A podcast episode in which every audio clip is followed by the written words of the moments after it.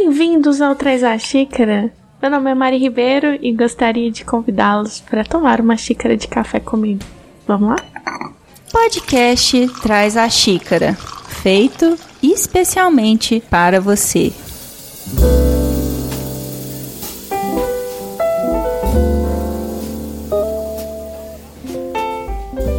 E que dessa vez não demorou um cafezinho do outro, né? Foi rapidinho, né, gente? Que bom, né? Mas vamos lá que a gente tem alguns recadinhos para falar. A gente começa agora o mês de março. O mês de março é o mês das mulheres, né? E junto com o mês das mulheres vem esse projeto maravilhoso que já tem uns anos acontecendo, que é o podcast É Delas. E o Traz a Xícara tá participando do podcast É Delas. Então eu gostaria de convidar vocês todos a tomarem uma xícara de café comigo e com todas essas pessoas maravilhosas que estão junto do podcast é delas, tá? Em todos os feeds, em todos os agregadores, todos os formatos diferentes de podcasts. Vamos ouvir, gente, vamos dar voz às mulheres. E tem possibilidades de conhecer novos projetos de mulheres, ou às vezes pessoas que estão entrando na podosfera agora, quem sabe. Vamos lá, todo mundo tomar cafezinho com todos esses podcasts juntos, vai? Tá? Lembrando também que esse podcast ele tá no site do Léo Mogli, que é o nosso editor, tá? Ele lançou um podcast novo chamado Entre Cactos e Suculentas, que basicamente ele fala da vida dele de pai de planta.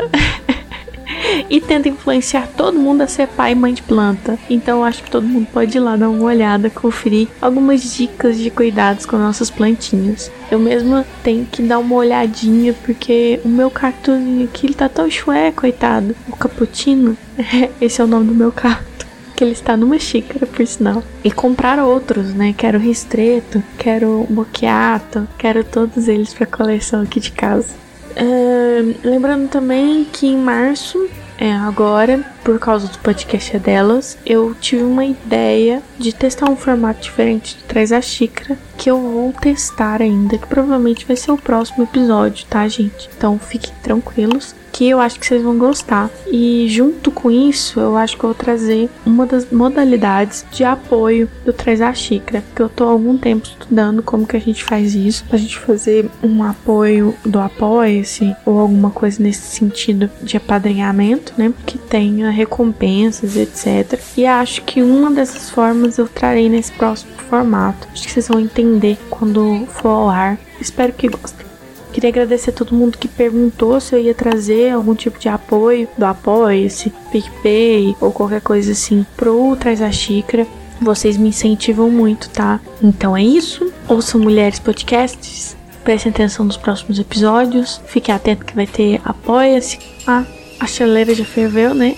Então a gente pode já passar hoje um quadro simples no Melita mesmo, porque a gente vai conhecer um pouco mais dessa senhora que está presente no nosso dia a dia, né? Quem não tem uma elite em casa? Bora lá?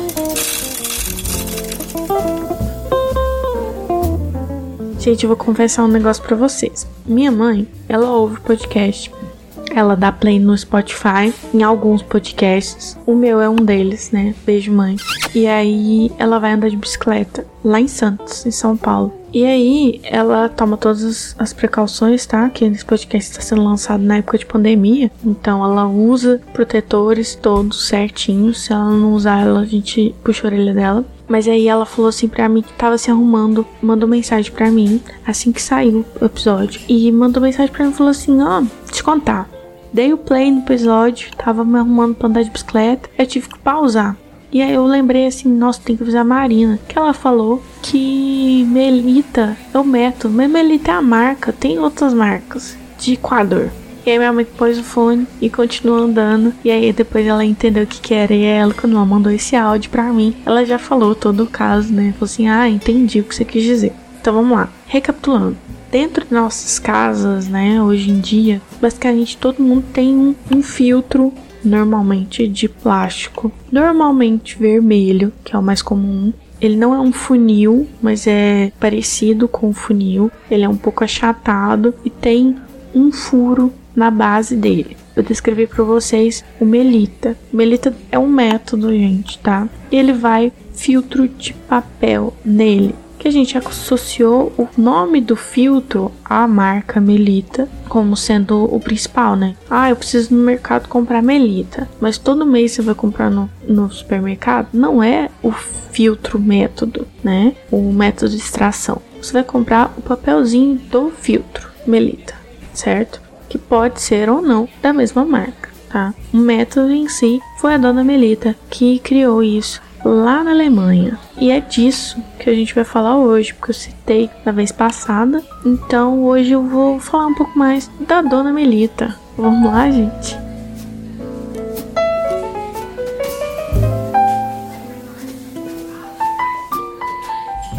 O nome dela completo é Amélie Auguste Melita Bentz. O sobrenome Bentz é do marido dela mas o Melita é dela mesma. Ela foi uma alemã que ela nasceu dia 31 de janeiro de 1873. Ela morreu em junho de 1950.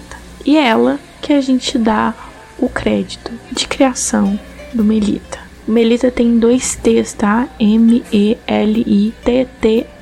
Ela era filha de editor e vendedor de, de livros, né? Seus avós eram donos de uma cervejaria. Ela se casou com o Johannes Emil Hugo Bentz. E ela teve dois filhos, o Willy e o Horst, tá? Em 1899 e 1904, tá? Só depois teve a rapinha do Tacho em 1911 que nasceu Herta, a filha, tá? Agora vamos entender o que aconteceu para a dona Melita ter a brilhante ideia de criar esse filtro. Ela sabia que tinha que coar o café, tinha que tirar o excesso do pó que estava ali, né?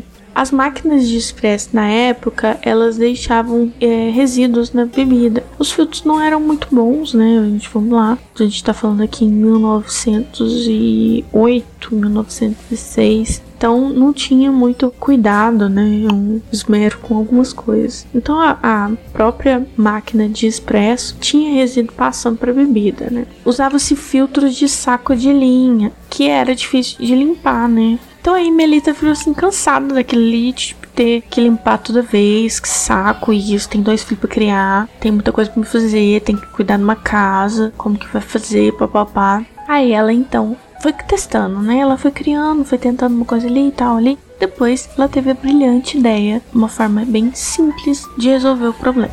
Ela fez dois furinhos no fundo de uma caneca de latão para transformá-los tipo numa peneira. Aí ela usou tipo um pedaço de papel de caderno do filho dela e foi isso. Esse é o primeiro filtro Melita uma caneca com furo no fundo com um pedaço de papel de caderno do filho mais velho dela. O café ali ele saiu sem resíduos, só que um pouco mais fraco. A galera ele gostou, sabe? A família ali achou ótimo. Então aí Melita decidiu criar seu próprio negócio. Assim, foi a porreta é assim.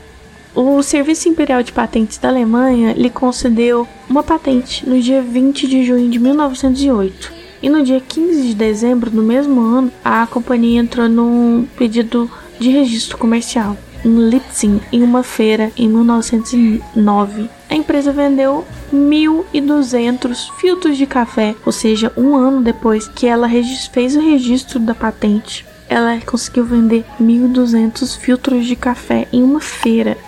Dona Melita era tão poderosa, tão poderosa, mas esperta. Ah, os primeiros empregados dela foi seu marido Hugo e seus dois primeiros filhos, né, o Host e o Wally.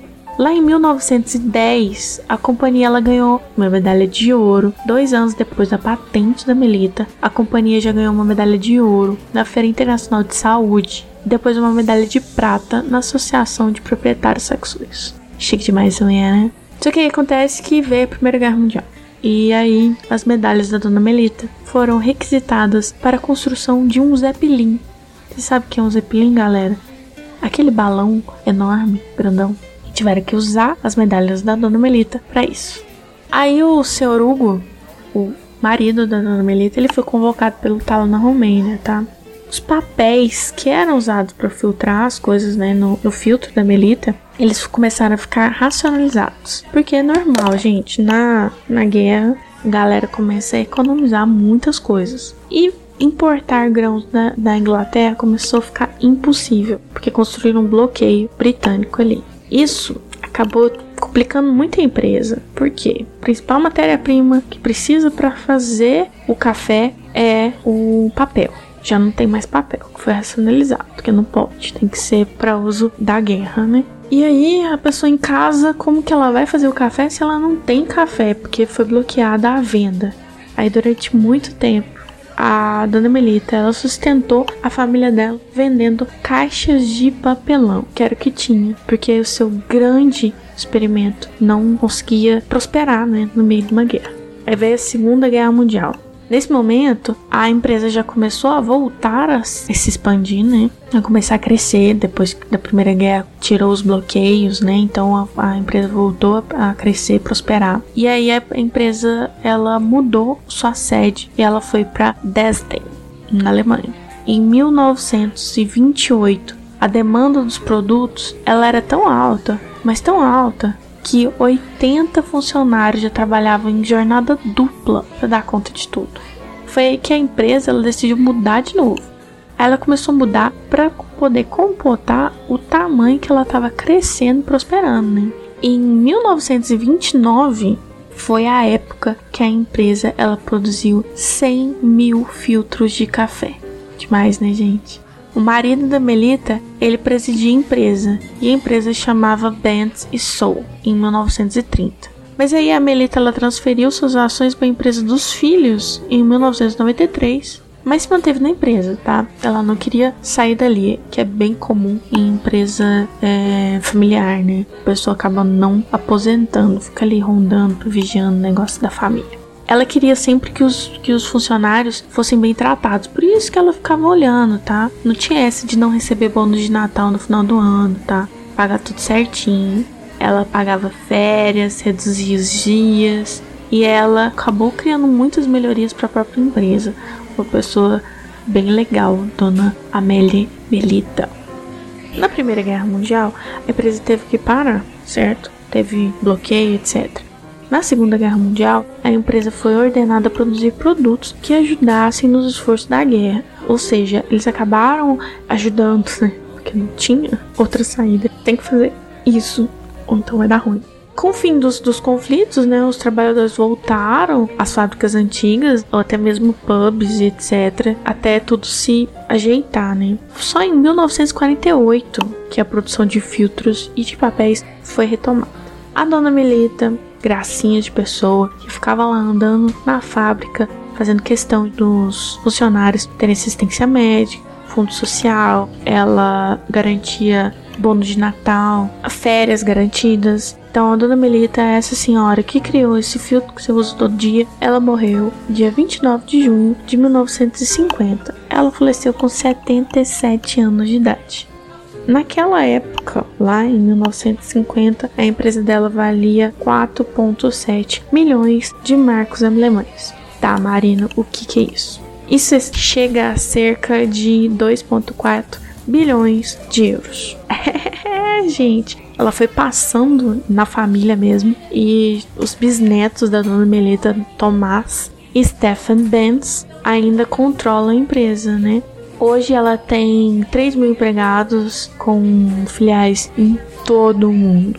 Tem filial no Brasil? Tem filial no Brasil, obviamente que tem. Hoje em dia, o Café Melita ele se expandiu de uma forma é, bem diferenciada, né? Ele começou como extração de filtro, né? Ele chegou no Brasil em 1968, tá? É, abriu uma filial em São Paulo e hoje em dia a gente tem até café do Melita, né? O café grão ou mesmo café já moído no mercado e uma gama de produtos, né?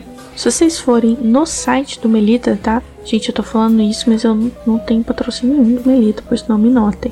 Vocês têm algumas curiosidades do preparo, o ciclo do fruto, né? O ciclo do café, etc. É bem legal, é bem interessante. Tem uma parte de sugestões do barista, que são cafés mais especializados, que tem, por sinal, um café da Amélie, que eu imagino que seja é, em homenagem à dona Amélie Belita, que ele tem notas de cacau, Você consegue pedir pelo próprio site, tá? Alguns, umas notas interessantes. Os cafés normais também, você consegue pedir. Nesse momento de pandemia é interessante dar uma olhada nesse tipo de coisa de entrega, né? Porque a gente não tá podendo sair de casa. E além disso, eles vendem também acessórios. Você vê que já expandiu pra caramba a fábrica da Ana Melita. Você compra o Melita, aquele que eu descrevi vermelhinho, né? Você pode comprar também o transparente, o de cerâmica, de porcelana. Tem vários diferentes, tá? Lembrando que influencia muito o sabor do café no final. Se você prestar atenção, você consegue distinguir. O plástico ele absorve um pouco mais de sabor, então fica impregnado na parede do filtro algum gosto, algum cheiro, né? Então, quanto que o de porcelana, o de vidro, ou mesmo de aço, não tem absorção tanto quanto essa. Então, você vai conseguir um café mais limpo, né? Se bem que por usar papel, acaba perdendo muito resíduo no próprio papel, tá? Papel ele, ele absorve muito do, do, das essências, dos óleos essenciais. Mas no, no site do Melita, você consegue achar também kit de prensa francesa, jarra, chaleira, chaleira de bico fino, por sinal estou doida por uma, é, jarra de vidro, copo, caneca, tudo da Dona Melita. e os cafés, né, claro. Eu acho que por enquanto é só. Eu acho que foi uma bela forma de começar esse mês de março, vocês não acham? Com uma história de uma mulher tão guerreira, né? Sustentou a família na época que o marido foi para a guerra, tava lá vendendo papelão e depois criou uma invenção que tá aí até hoje, dando presente no cafezinho, né, dona Melita? É isso aí. Muito obrigada, gente, por dividir mais uma xícara de café comigo. Um beijo, um queijo e até a próxima.